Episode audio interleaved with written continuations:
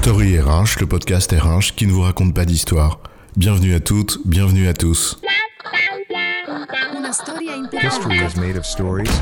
Dans cet épisode, nous allons nous demander si la distance nuit ou pas à la cohésion d'équipe, en mode pile ou face. Entre ceux qui ne veulent plus remettre les pieds sur site et ceux qui disent je ne télétravaillerai plus jamais, et ceux qui quantifient un ou deux ou deux et demi ou trois jours de télétravail, il n'est pas toujours facile de savoir ce qui favorise la cohésion d'une équipe. Et puis tu as celles et ceux qui ont peur que le contrôle leur échappe. Combien de fois on a entendu Non, mais vraiment, on a besoin du présentiel sans aucune forme d'argumentation pour des métiers qui, en soi, ne semblaient pas l'exiger, révélant ainsi que le problème se cache certainement ailleurs. Mais alors on fait quoi? On met un peu de nuance? Mais ça veut dire quoi au fond? Travail à distance et cohésion d'équipe en mode pile ou face, c'est quoi l'histoire? Commençons donc par nous demander ce qu'est la cohésion. En l'occurrence, elle repose sur quatre facteurs. 1. L'adhésion, en d'autres termes l'existence d'un projet auquel on adhère. 2. La cohérence, à savoir le fait que chacun reconnaisse ce projet comme bien commun.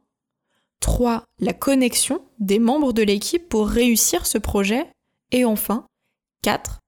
La consistance, c'est-à-dire un engagement dans le temps pour ce projet. Et mais ça fait quatre fois que tu as répété le mot projet. Et si tu me réponds parce que c'est notre projet, je te claque le beignet. non, promis, je te répondrai pas ça. Mais en revanche, si j'insiste de manière aussi peu subtile, j'en conviens, sur ce mot, projet, c'est parce que c'est la clé de voûte de la cohésion. Sans projet, il n'y a pas véritablement d'équipe, et encore moins de cohésion d'équipe. Pour qu'il y ait cohésion, il faut donc qu'il y ait projet. On a compris, chef, et un réel projet à distance. Comme en présentiel, eh ben, ça reste un réel projet. Et la distance, d'ailleurs, peut même paradoxalement le renforcer. La distance qui renforce le projet? T'es sérieux? Bon allez, soit, développons un peu l'idée avant de revenir aux nuances. Individuellement et collectivement, nous avons besoin de nous référer à quelque chose qui nous dépasse, une référence extérieure à nous, une perspective qui va au-delà de nous. Si tant est que nous voulions bien la considérer comme un bien commun. Et quand on est en cercle clos les uns sur les autres, eh bien il est plus difficile de maintenir cette référence, quand le quotidien et l'habitude submergent tout. Et quand on est à distance, le point de repère extérieur à nous, le symbole, prend une autre tournure. À l'image de celui qui a le mal du pays et dont la seule vue du drapeau le comble d'émotion. Quand on est éloigné de quelque chose que l'on chérit ou dont on a besoin, ce qui le symbolise prend encore plus d'importance à nos yeux. En cela, la distance ravive le désir de ce qui unit.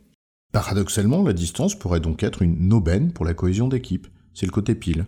La distance renforce le manque et donc le désir du projet, cause profonde de notre cohésion.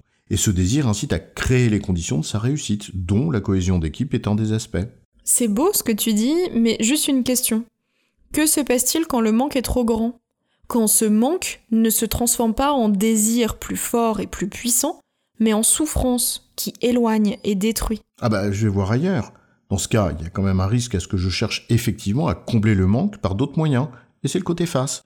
En créant le manque, la distance peut certes renforcer le désir, mais elle est également porteuse de ce risque, celui d'aller voir ailleurs. J'ai besoin de cette référence externe dont tu parles, ce drapeau, ce symbole, cette perspective qui nous unit.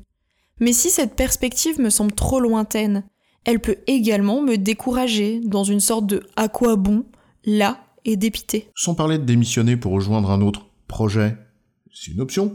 Mais je peux aussi tout simplement m'engager en dehors de l'entreprise sur des activités perso, associatives par exemple. Et progressivement, je témoigne de beaucoup plus de détachement à l'égard de ma boîte. En d'autres termes, j'assouvis ma quête de sens, mon besoin de contribuer à quelque chose qui me dépasse, un bien commun, mais ailleurs que dans mon travail. Et je réduis alors mes interactions avec mon équipe au minimum. La cohésion en prend un coup. Alors, entre le côté pile, la distance qui renforce le projet, et le côté face, celle qui détruit la cohésion, il y a évidemment tout un tas de nuances et même peut-être toutes les couleurs de l'arc-en-ciel. La réponse ne se trouve donc certainement pas ni dans un 100% distanciel absolu, ni dans un 100% présentiel. Les deux extrêmes, comme sur bien d'autres sujets, n'ont ici pas de sens, dès lors qu'il s'agit d'un métier télétravaillable la question nous renvoie finalement au besoin d'équilibre que nous devons trouver. Il s'agit en l'occurrence de trouver la bonne proportion qui permet à la fois de satisfaire les besoins de chaque personne qui compose l'équipe et en même temps de garantir le minimum d'interaction nécessaire au collectif. Et ceux qui quantifient nous demandent alors, c'est quoi la bonne mesure? 1, 2, 3 Soleil. En fait, ce juste équilibre ne peut être trouvé qu'à l'échelle d'une entreprise, voire plutôt de l'équipe, en laissant à chacun les justes marges de manœuvre permettant de s'organiser au mieux, dans la perspective commune, le projet. En résumé, la distance peut renforcer la cohésion d'une équipe car elle attise le manque, et donc le désir, pour le projet qui l'unit. C'est le côté pile. Mais côté face, si ce désir reste insatisfait, la distance devient alors porteuse du risque d'aller le satisfaire ailleurs. Il faut donc trouver le bon équilibre. J'ai bon, chef? Oui, tu as bon. Mais on va pas en faire toute une histoire.